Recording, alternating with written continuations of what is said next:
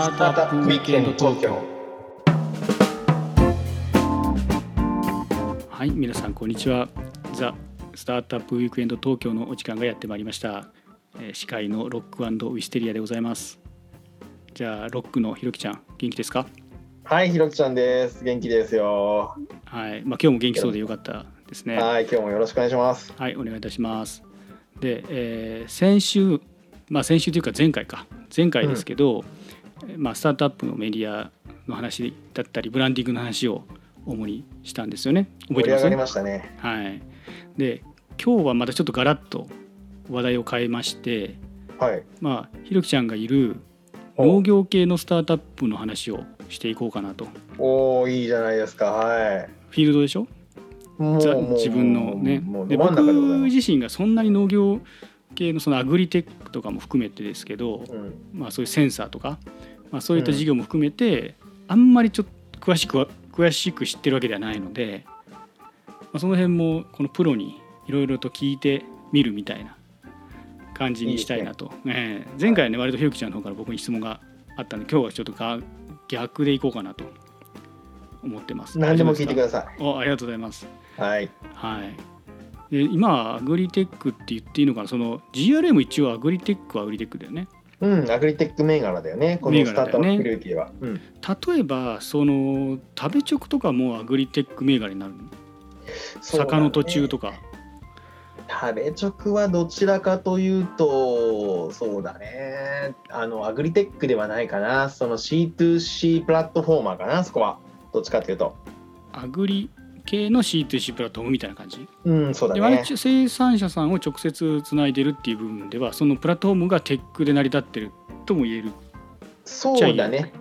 うん、生産者さんが、まあ、要はそのメルカリの農業特化版みたいなのをこうやってるわけだよね。うん、うん、それは作家の途中さんも同じような感じ？坂の途中さんもそうだね。それこそまさにあの分野がまたちちょっと違うだけであの、まあ、似たようなイメージだね、うん、京都のね、うん、小野さんでしたっけ？うん、結構物腰柔らかな方。僕一回そうだ,、ね。うん、だけお会いしたことありますけど、はい、はい、であとどういうところなんだろう。あとセンサーに行くパターンもあるじゃないですか。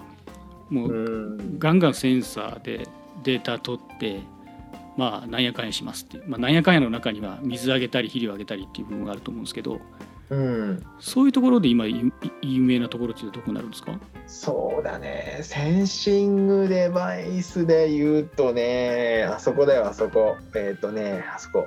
あのグロービスが出資してしてるとこ。ああの南さんが担当のやつだ。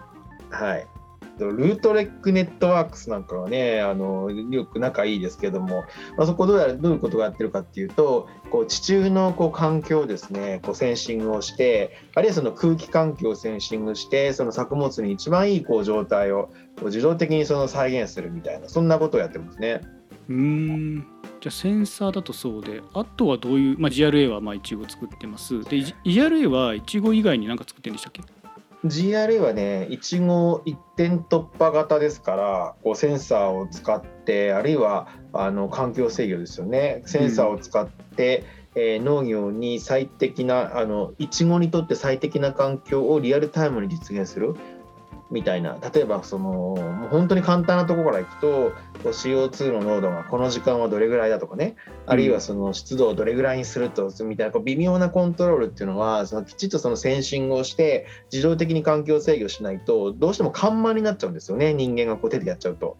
それはねもうそそういうことで細かくやっていくことであの品質のいいいちごがしかもこうたくさん取れるみたいなのは私たちがやってること。なるほど。要はそれ似たようなことを別の作物でやってる人たちっているんですか？いますいますもちろん。例えばトマトなんかでもそうですし、まあ、これはどっかのそのアグリテックベンチャーがプラットフォームっていうかその、えー、となんかこうシステムを提供してるっていうよりも個々の農家さんがこう、まあ、世界中にいろんなそういったシステムがあるんでそういったものをこう使ってあの環境制御やるっていうのはもうもう今ではもう当たり前になっちゃいましたね。いけてる農家だったらみんなやってますよね。なるほどじゃあ最終的には GRA としてはそうなんか GRA メソッドみたいなのがインストールされたそういうシステム全般を例えばリースするみたいなビジネスも考えられるっちゃ考えられるってこと？そうだね。考えられるし今やってるのはあのまさにプラットフォーム事業っていうのをやっていてその私たちのその技術ですよね。こうある一定以上のそのいちご品質のいちごをある一定以上の量を作るっていうこと。でそれをこう磨きいちごというブランドで売るっていうそのワンパッケージにパッケージにして、えー、農業をやりたい方にこうまあ磨きいちごアカデミーっていうので勉強してもらってそれをこう伝授してその方にいちごを作ってもらってっていうそそこまでは私たちビジネスとしてやってますね。うん。なるほど。ロボットでアスパラ切るところ。おお inahoさんですか？式さん。あそうそうそうそうそうそうそう inahoもアグリテックってことになるのかな、テックでしょうね。こうロボティクスにこう寄っていった、ねあのものですよね。まあそのあそこはあのアスパラをこういわゆるそのこうあのセンシングどこにあるかっていうのをこうセンシングをしてでそのアームを使ってアスパラを収穫すると。まあ、アスパラ収穫ってこう手でやるともう膨大なその工数がかかるのでそれをこう自動的にこう終わらしちゃえっていうのをやってますね稲穂さん。うん、あそこ社長さんあれですひひひしきさんでしたっけ？ひしきさんですはい。ねなんか1回2回ぐらいかなお会いしたことあるんですけど、うん、なんかやっぱりその人件費の部分の大部分が何？収穫だっていうふうにおっしゃっていて。そうね。ね。だそこが結構自動化っていうかねロボットでできればガラッとこう人手不足の部分が解消しそうっていう意味ではすごく影響大きそうですよね。そう。なのであれでしょ？案外その施肥とか冠水とかって別に人手がかかってるわけじゃないんでしょ？今今今だって。うん、そういう意味だとなんか機械化して一番なんかそげるところっていうか工数そげるところって収穫なんだなっていうのが結構意外っていうかね農業の。そうなんですよね。うん、まあ3割ぐらいでしょうねその人件費とかあそんなに摘み取りだとか出荷に関わる人件費っていうのは製造原価の3割から4割ぐらいが占めますよね。えそんなに？そう。だからねその例えばその重油代が昨今重油が上がって農業大変ですとかって言うでしょ？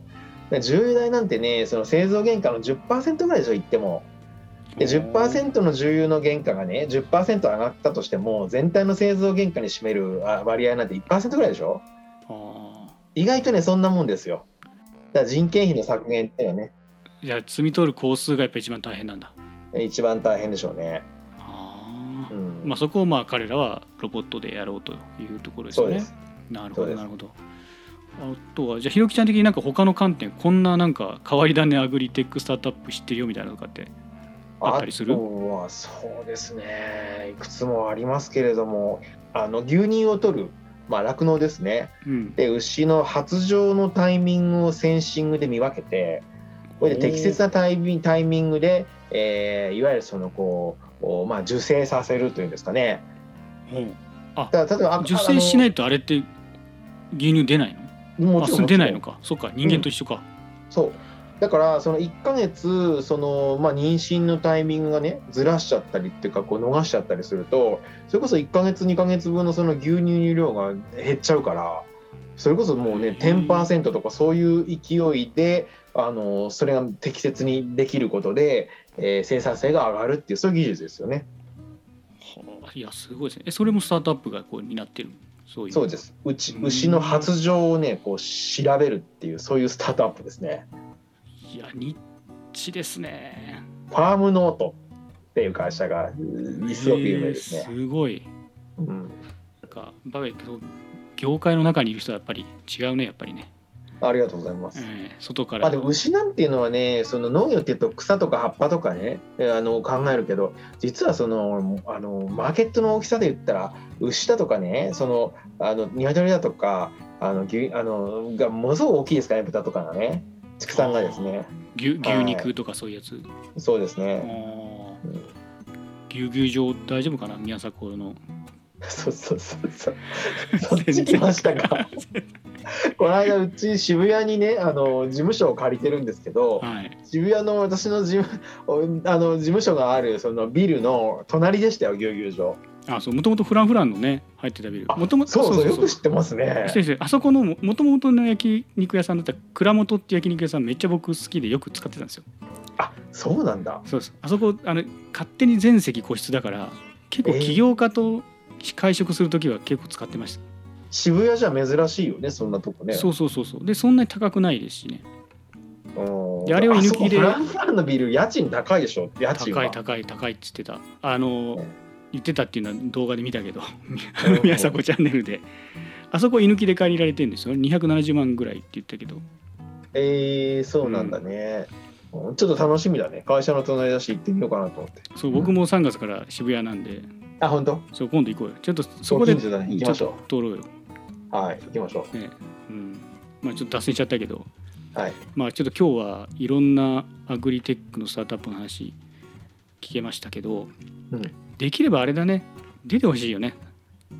な出てほしいですね。あの誰か呼びましょうか。第4回はそういうアグリテックの、はい、まあ、さっき挙げたような会社の方々の、はい、社長のどなたかに出ていただいて今どういうことやってんのとか、はい、まあ、そもそも何でやってんですかみたいなところから始まってうん、いろんな話を根掘り葉掘り聞いてみたいね。やりましょう。これはまあねロックウィステリアのこのキャスティングパワー、はい、発揮すべき時が来ましたよ。はい。じゃあ皆さんもちょっとお楽しみにしていただけたらなと思います。はい、お楽しみに。じゃあ今日はもうこんぐらいでいいですかひろきちゃん。はい、ありがとうございました。はい。じゃあ皆さんまた来週お会いしましょう。さよなら。さよなら、また来週。